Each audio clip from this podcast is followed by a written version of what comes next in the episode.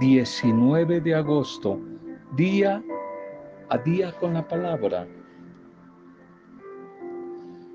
Es bueno admirar a los que se les ve que son felices, a los que se les ve que se han desarrollado, que han triunfado.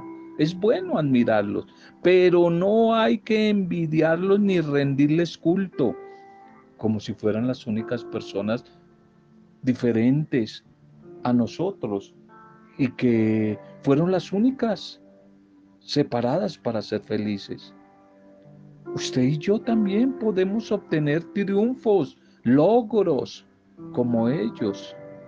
Ellos creyeron en Dios, confiaron en sus, en sus promesas, se atrevieron a practicar en la vida la palabra. Y por eso obtuvieron mejores resultados. Observe cómo son las actitudes de fe de esas personalidades triunfadoras, las que se manifiestan en la vida. Son actitudes de esperanza, positivas. Gente que creyeron en Dios, creyeron en ellos mismos y en la oportunidad que Dios nos da para ser felices, para conquistar la bendición. Y lo hicieron, la conquistaron. En eso es en que si son superiores a nosotros de pronto, creyeron, ¿y acaso tú no tienes la misma fe? Ellos creyeron que sí podían. Y en el nombre del Señor, a través de la fe, la fe los llevó por el camino del triunfo. Jesús decía, según sea tu fe, como sea tu fe, así serán las cosas que te sucederán. Mateo 8:8. Como tú creas, como tú hables, como tú confieses, así, así serán las cosas que te sucederán. Eso lo decía de la fe en Él. Pero se cumple muy bien siempre que se hable de la fe. Pero la fe, mejor como creyentes, puesta en Jesús. Un saludo y un bendecido momento a tu vida. Una bendición, nuestra oración por tu familia, por las adversidades que quizás estás atravesando por estos días. Ánimo, ánimo. Dios está contigo, está con tu familia. Saludo a las diferentes familias, intercesión por todos los que están atravesando momentos difíciles, por los que la están pasando mal, a través de la enfermedad, crisis económica, adversidades, adversidades complejas, soledad, problemas emocionales, bueno, convivencia humana que no es fácil, desempleo, crisis económica, inseguridad. Oramos unos por otros. Estamos orando por ti, pero también contamos con tu oración por nosotros y por otras personas, nuestro país, nuestra ciudad, el mundo, nuestros gobernantes, los médicos, los enfermos, los cautivos, los oprimidos, los desempleados, los migrantes, los desplazados. No debe faltar todos los días nuestra oración por ellos. Los niños que nacen, los ancianos, los que mueren, los que parten, la viuda, los huérfanos, los tristes. Hoy seguimos orando por Georginita, allí en Luz de Cristo, por Blanquita, Mojica, allí en Duitama y por toda, nos unimos a toda la bonita familia para seguir intercediendo por ellas ante el Señor. Hoy oramos y damos gracias por todos los que están de cumpleaños o celebrando algún tipo de aniversario. Un feliz cumpleaños, un feliz aniversario para ustedes. Hablemos un poquitico del primer mensaje para hoy. Alcanzando la recompensa de la fidelidad. La fidelidad no solamente da seguridad. Fidelidad significa seguridad, certeza. Todos los que se llamen Fidelia o Fidel. Un amigo, el padre Fidel Oñoro. Fidel significa seguridad, certeza pues pasos para alcanzar la fidelidad. Una persona fiel es una persona bendecida que genera seguridad, certeza y bendición en las diferentes realidades que vive. Romanos 8:28. El Señor hace que todas las cosas cooperen siempre a favor de sus fieles, los que son llamados conforme a su propósito. Todas las cosas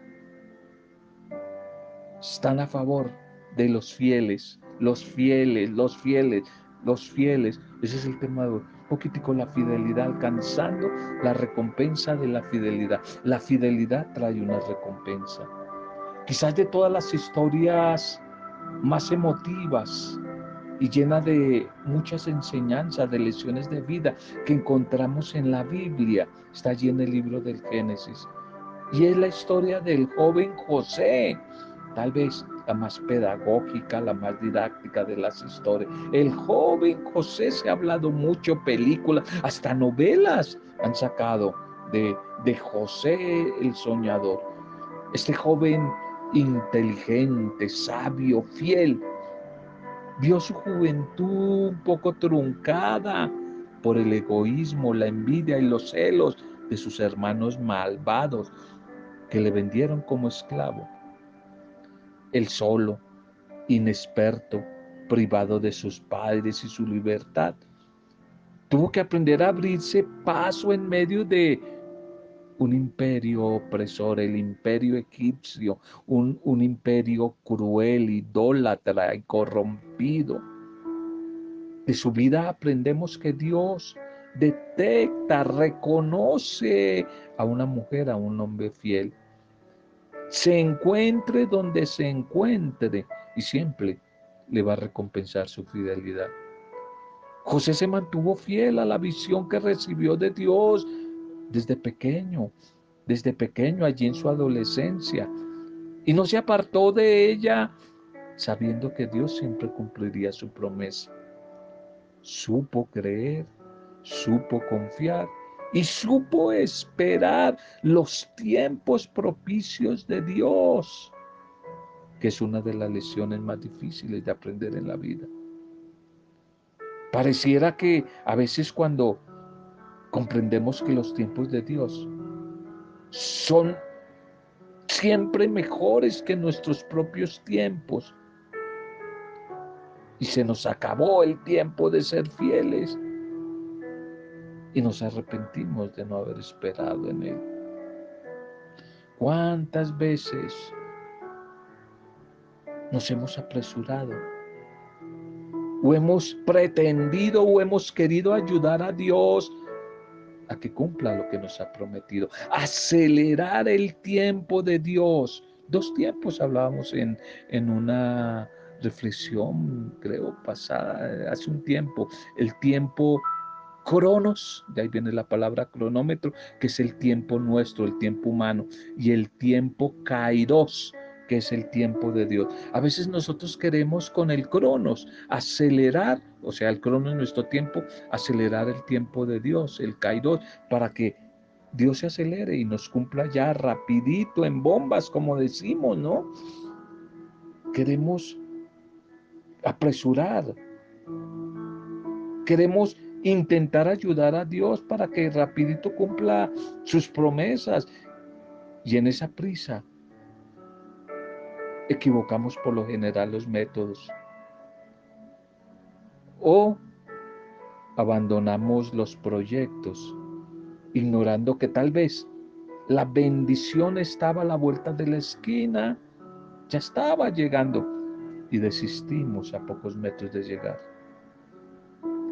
La fidelidad de este joven, José, expresado en el capítulo 39 del Génesis, es lo que sustentaba su fe para esperar siempre el cumplimiento fiel de las promesas del buen Dios.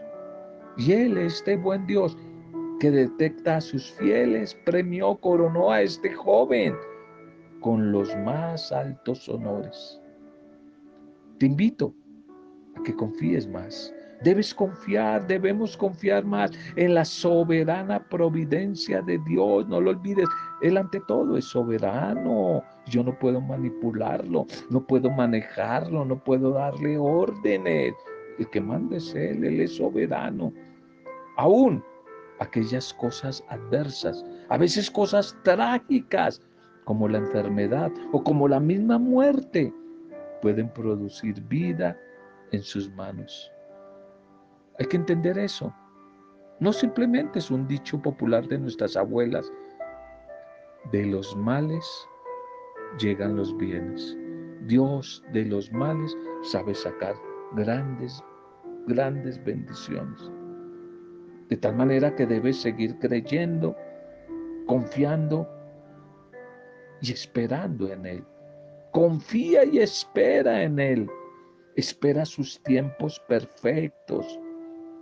El final de esta historia de José muestra a sus crueles hermanos arrepentidos, puestos postrados a sus pies, implorando perdón y una familia restaurada, donde el protagonista fue un fiel, un fiel joven olvidado en el anonimato, pero detectado siempre protegido, escuchado, auxiliado por Dios. No lo olvides. Dios siempre descubre, coloca sus ojos, su corazón en el fiel. Él detecta a una mujer fiel. Encuéntrese donde se encuentre y lo recompensa, lo premia. La fidelidad trae consigo, trae consigo siempre siempre un premio. Trae un premio siempre, siempre. Mensaje litúrgico para este día, discerniendo la voluntad de Dios. Discerniendo la voluntad de Dios. La primera lectura. Seguimos con el libro de los líderes carismáticos Jueces, el libro de los jueces, jueces 11, 29, 39. Va a decir acá el Señor, el primero que salga de mi casa a recibirme, ese será para el Señor y lo ofreceré en holocausto. Lo ofreceré en el holocausto. Jepté Jepté, uno de los jueces, no solamente era Gedeón, Sansón, una pregunta de crucigrama, la única mujer juez, quizás vamos a ver algo de ella, Débora, aquí aparece otro, Jepté, uno de estos líderes que vienen a animar a gobernar a las tribus, al pueblo. Jepté, uno de estos que ayudaron al pueblo israelita en sus enfrentamientos contra los amonitas. Se muestra un poco duro en su vida religiosa, en su vida de fe. Él cree en el Dios Yahvé, pero su fe está mezclada con actitudes paganas, como sucede hoy en día, como se ha mezclado al cristianismo, al catolicismo, mucho esoterismo, mucho pensamiento pagano, idolátrico. Pues bueno, esto sucedía en aquella época, la época de las tribus de Israel, la etapa tribal, la etapa de los, de los jueces. Este Jepté tenía algunas cosas del Dios Yahvé, de la tradición judía sana, bíblica, pero le metió ahí al ladito paganismo, esoterismo, como hoy en día. Eso hemos hecho unos zancochos de la vida de fe tenaces. Este GT hace un compromiso, un voto, un voto que resulta totalmente irreconciliable con el espíritu sano de la alianza sacrificará la vida de la primera persona que salga a recibirle a la vuelta de el combate contra los amonitas. algunos pueblos vecinos. De que se pega, se pega. Estos vicios copiamos, pero lo malo. Algunos pueblos vecinos practicaban sacrificios humanos y ofrecían a Dios a sus hijos recién nacidos, a las niñas, bueno, una cantidad de cosas horribles. Pero en Israel estaban prohibidos esos sacrificios, eran contrarios a la alianza. Y por lo tanto este Jepté, este juez Jepté, no tenía que haber hecho ese voto ni cumplirlo una vez ya realizado. ¿Se imaginan? Es explicable la tristeza, el dolor de todos al ver que su líder, que su jefe, haga esto, sacrificio humano, de un modo particular, que sacrifique a su propia hija que entregue su propia vida a los diferentes dioses. ¿Qué lesiones nos puede dejar esta historia, esta primera lectura? Tal vez primero que la vida es sagrada. Lo más sagrado que tenemos es la vida. La vida humana ha de respetarse porque es sagrada, viene de Dios. La vida humana se debe respetar absolutamente desde su inicio hasta el final. Pues solo Dios es dueño de la vida y de la muerte. Y segundo, que aunque la actuación de Jefté no tiene justificación alguna, queda en pie que esas alianzas, que esos votos hechos a Dios, se entiende de cosas buenas. Y una vez ya hecho, hay que cumplirlos, hay que cumplir lo que se promete aunque resulten a veces duros, difíciles y costosos. Hay que cumplir lo que se promete, el respeto a la vida humana en todas sus formas y la fidelidad a la palabra dada. Son señales inequívocas de la presencia de Dios en el corazón humano.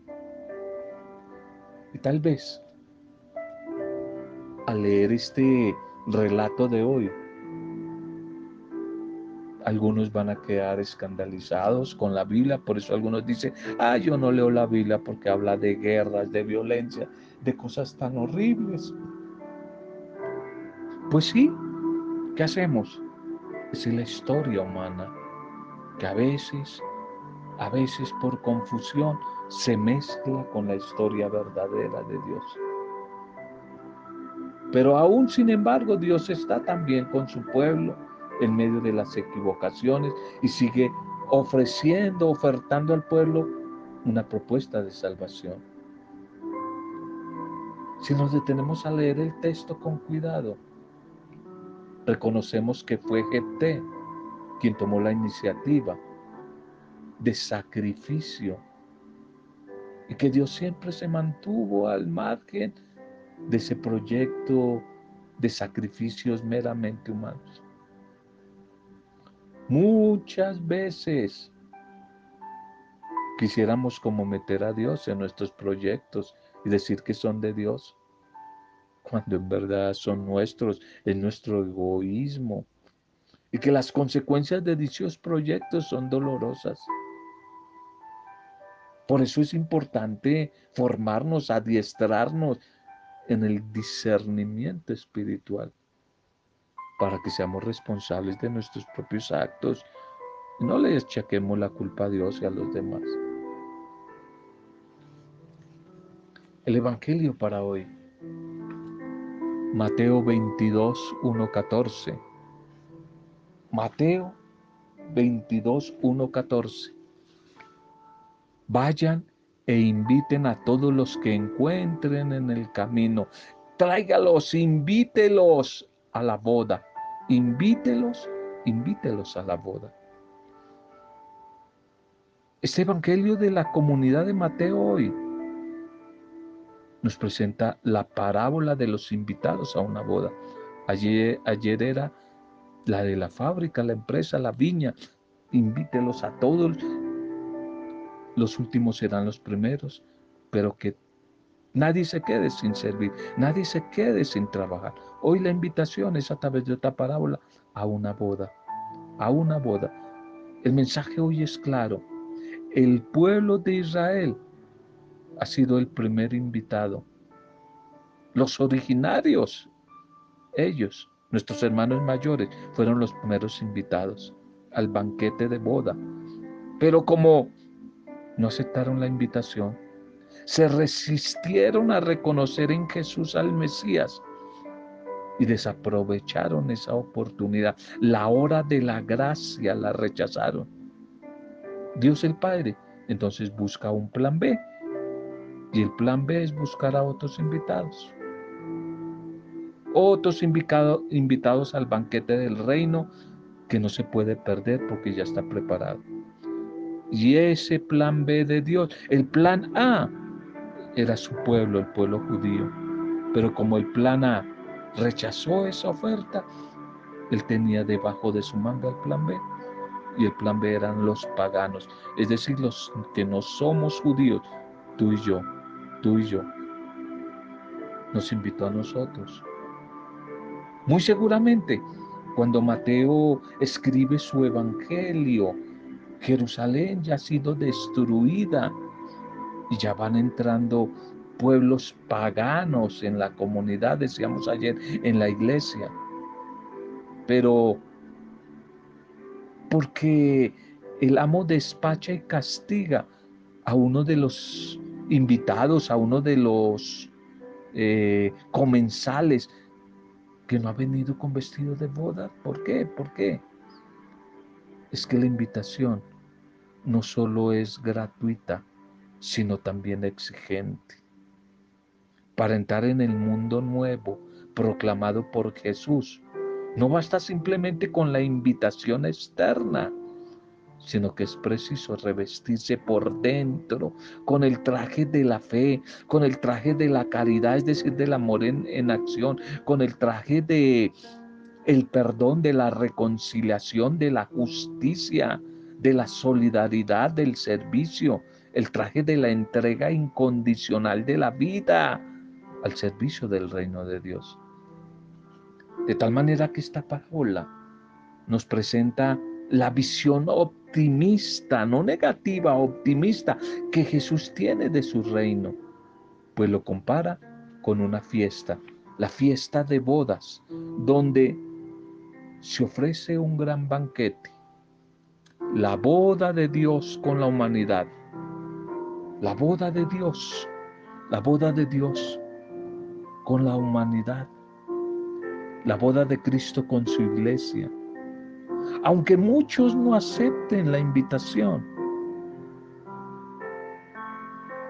llenos de sí mismo, de egoísmo o bloqueados por las preocupaciones de este mundo, Dios el Padre bondadoso no cede en su programa de fiesta, en su proyecto de vida que es para todos.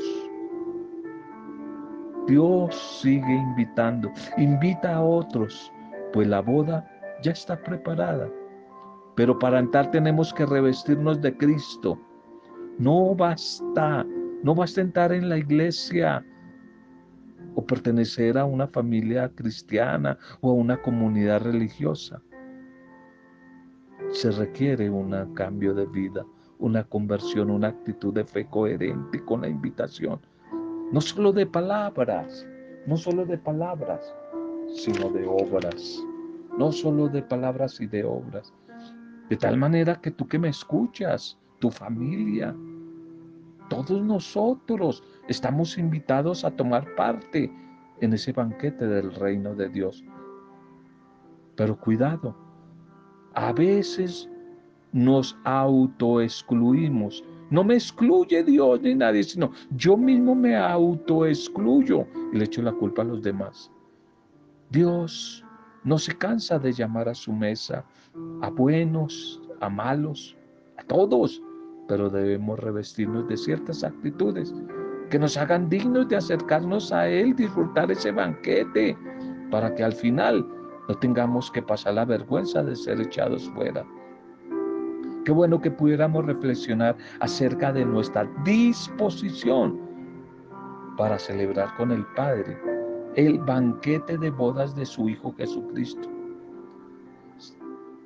¿Será que también, como el pueblo judío, estamos tan ocupados en las realidades materiales de este mundo, de esta sociedad, que despreciamos a nuestro Señor, su invitación. Incluso tal vez habremos llegado a agredir a sus mensajeros. Sería mejor sentirse como aquellos buenos y malos que desprevenidamente aceptan la invitación que se les hace. Pero hay que recordar que se requiere estar revestidos, revestidos, el uniforme de gracia, que son las buenas obras, buenos sentimientos, buenos pensamientos, una vida transformada, todo lo que ya hemos repetido hasta la saciedad, el amor en acción. Esta es la pequeña responsabilidad que nos corresponde, nos corresponde a cada uno para esa invitación que hoy de nuevo el Señor nos quiere hacer. No olvides que el cristianismo es ante todo vida, es una vida, no es templo simplemente, es vida, es amor, es fiesta, características del banquete.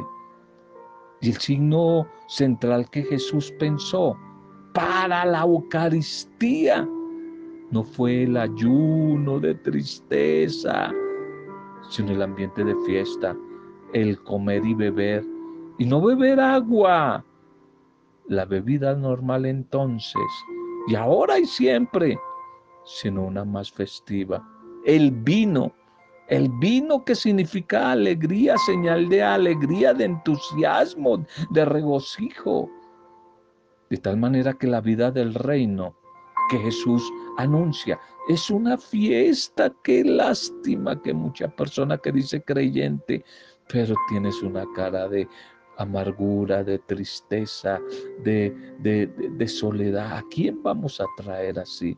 Es un reino de fiesta, de alegría, un reino de felicidad verdadera porque lo tenemos a Él.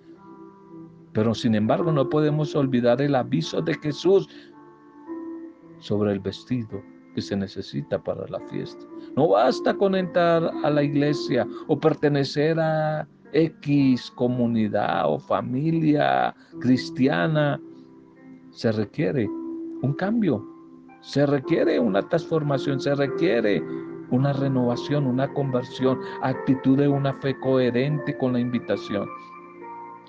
Jesús el Señor pide a los suyos, no solo palabras, palabras, palabras, sino ante todo obras, acciones una justicia, una justicia mayor que la de los fariseos.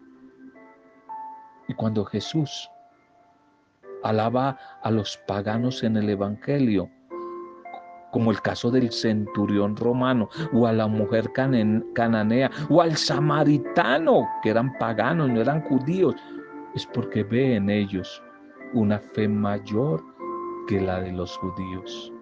Ese es el vestido para la fiesta. Y es que no hay nada más exigente para la gratuidad en esa invitación a una fiesta que disfrutarla, aceptar esa invitación, vivirla. Todo don es también un compromiso. Los que somos invitados a la fiesta del banquete del reino, a la hora primera o a la undécima, no importa la hora de primeros o de últimos, como el mensaje del Evangelio de ayer. Es igual. Todos debemos revestirnos de Cristo, despojarnos del hombre viejo con sus obras y revestirnos del hombre nuevo. Colosenses 3.10, Galatas 3.27. Bien, en fin, la invitación es para ti, para tu familia, para mí, para todos. Pero hay que empezar a listar, por ahí dicen la perche, ¿no? El traje. Hay que sacarlo, mandarlo a la lavandería o, empezar mejor a confeccionar uno nuevo. Varias veces hemos trabajado con ustedes, algunos de ustedes en, Navidad, en, Año Nuevo, el traje Año Nuevo, traje nuevo, si lo recuerdas? Que se convirtió como en todo un seminario de los diferentes eh, elementos del traje para un año nuevo, un traje nuevo. Bien, démosle gracias al Señor por la palabra, por el mensaje de hoy. Gracias, Señor. Te ofrecemos nuestra vida, Señor. Te ofrecemos en alabanza y en acción de gracia lo que somos, lo que anhelamos ser. Te pedimos hoy que nos llenes de tu Santo Espíritu, de tu bendición. Te pedimos que nos revistas, nos revistas a través de tu Espíritu de una nueva manera de pensar, de ver el mundo, de sentir, de hablar el mundo, de trabajar por este mundo. Renuévanos, parte del traje para poder participar del banquete de bodas, el traje. Renuévanos, Señor. Que podamos sentar en el banquete de tu reino. Ayúdanos a encontrarte en nuestros hermanos. Amarte en ellos, especialmente en los que nos cuesta más, los que es más difícil poderte amar los pecadores, los pobres, los que nos han ofendido, los necesitados, Señor. Ayúdanos a encortarte allí en ellos y amarles con todas nuestras fuerzas, Señor. Queremos conocerte, servirte, acercarnos cada vez más a ti. Ah, Señor, que nuestros oídos estén atentos a tu palabra, a la invitación que día a día tú nos haces a participar de ese tu banquete, a cumplir los deseos de tu corazón y verte sonreír en nuestra vida. A través de tu espíritu, inspíranos para que no nos neguemos y aceptemos tu invitación y que nos preparemos y que pongamos en todo momento en marcha nuestra vida, dándote siempre el primer lugar en nuestra vida. Bendice a nuestros hermanos enfermos, agonizantes, las familias que están en etapa de duelo, nuestros enfermos, Hoy recordamos de nuevo, estamos orando por Blanquita, Mojica Yendo Itama, por Doña Georgina en Luz de Cristo. Estamos orando por todos nuestros enfermitos, todos los necesitados, migrantes, desplazados, desempleados. Y lo hacemos desde la intercesión y poder del Espíritu Santo. Para gloria y alabanza tuya, Padre Dios Creador, en el nombre supremo y poderoso de Jesucristo nuestro Señor en compañía de María, nuestra buena madre, con alabanza y acción de gracias. Amén. Roberto Samudio, de día a día con la palabra.